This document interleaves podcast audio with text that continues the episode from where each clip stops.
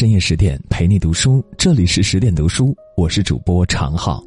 今天要和大家共同分享的文章题目叫做《千与千寻》，我们终其一生都在寻找真正的自己。你想象过，如果面前有一条幽寒深邃的隧道，在这隧道后面，会是怎样的一个奇迹世界吗？是如同诗人陶渊明笔下的桃花源那般恬静和乐，还是少女爱丽丝梦游的仙境那样梦幻鲜活？在日本动画电影《千与千寻》里，一个十岁的少女荻野千寻为我们展示了另外一种可能：在穿越了那条悠长的黑暗隧道之后，等待我们的或许是人性的贪婪，是残酷的成长，是失而复得的自我。少女千寻的这段童话奇遇起源于一次迷路，在搬家的途中，千寻一家穿过了一条幽暗的隧道，来到了一个奇异的城镇。在这个城镇里，有花花绿绿的屋子和琳琅满目的美食。千寻的父母经不住美食的诱惑，在一顿饕餮盛宴之后，变成了两只丑陋的猪。为了救自己的父母，千寻在白龙、锅炉爷爷和女工小玲的帮助下，来到汤屋主人魔女汤婆婆的房间，寻求工作。汤婆婆是这个怪异世界的主宰，她执掌着所有人的命运，有着绝对的话语权。在千寻的坚持下，汤婆婆给了她工作，但在签契约时却拿掉了她的名字。从此，荻野千寻变成了小千。在那个光怪陆离的世界里，千寻差点真的忘记了自己原来的姓名。是白龙偷偷将他在真实世界的衣服送给他，他在衣服里找到了同学送给他的卡片，在那个卡片上赫然写着他的真实名字——千寻。魔女汤婆婆通过拿掉名字的方式控制别人，在这个世界忘记名字，就再也找不到回家的路。千寻将自己的名字深深刻在心里，在充满着欲望与贪婪的汤屋里做着最脏最累的工作。他一夜之间由一个喜欢撒娇的女孩变成了一个勇敢坚韧的少女。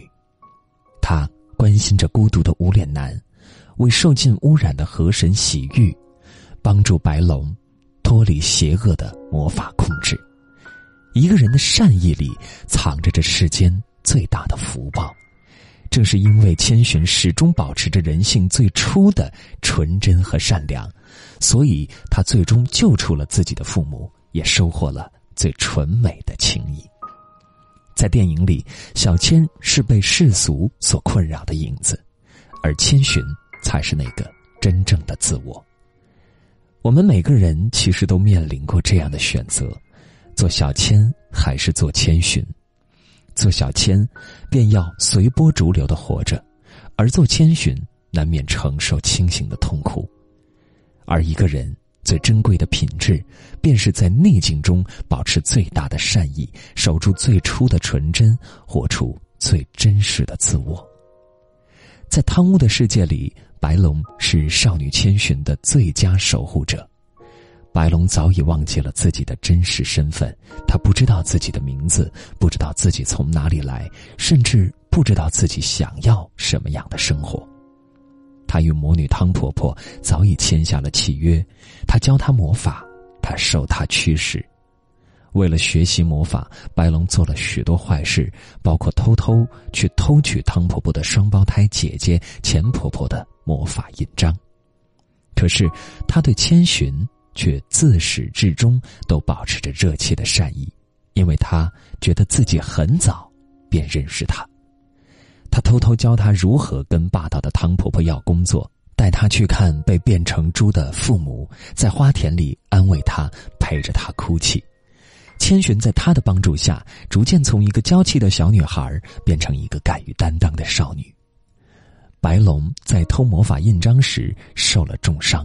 是千寻用河神丸子救了他，毁掉了他与汤婆婆的魔法契约，并亲自坐水上电车去向钱婆婆道歉，令白龙获得了原谅。在影片的最后，当千寻趴在白龙的后背飞翔在空中时，猛然想起了多年前的事情。那时千寻还很小，有一次为了捡鞋子，掉进了一条叫琥珀川的河，是琥珀川的河神救了他，而白龙就是那个善良的河神。白龙也记起了自己的名字，趁早见琥珀川。在千回百转之后，他终于记起了回家的路。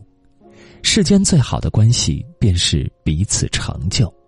千寻与白龙，他们以最真挚的情感互相成就，彼此救赎，终于在残酷奇异的世界里都获得了新生。白龙其实就像这世上的大多数人，我们为了心中的欲望，都曾经迷茫。沉郁，甚至失去自我，但在我们身边有很多深爱着我们和我们深爱着的人，他们从没放弃过我们。在经历了挣扎与苦痛之后，我们依旧会记起最初的模样。在电影里，还有一个无脸男始终跟随在千寻身边。无脸男身穿黑色袍子。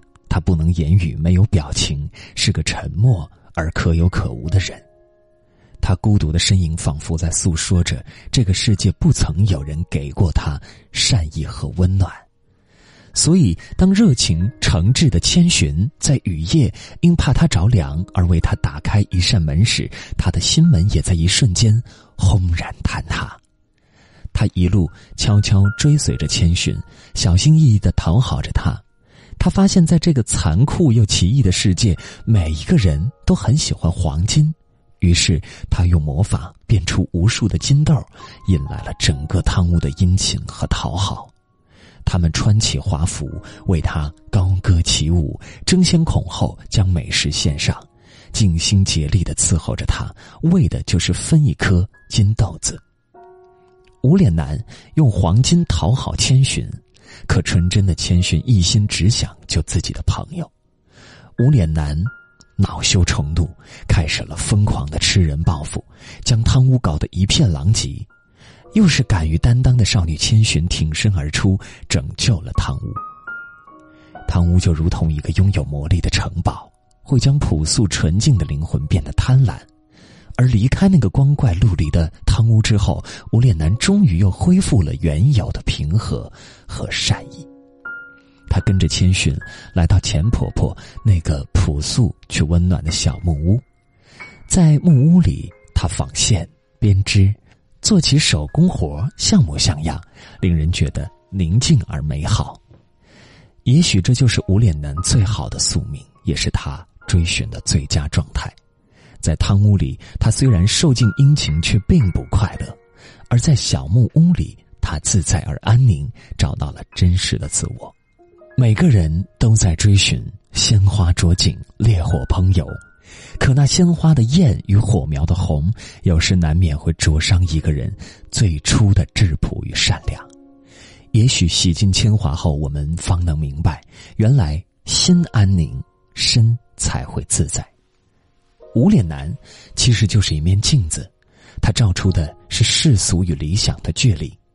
在世俗的纷扰里，我们狂欢且孤独；在理想的烛火下，我们在编织着一件叫做初心的毛衣。这件毛衣才是抵挡世间风雨最好的东西。其实，在电影的最后，每个人都找到了最真实的自己，听到了内心最深处的声音。这个声音就是人性的力量。锅炉爷爷会发现，原来恐怖的模样掩盖不了自己原本的善良。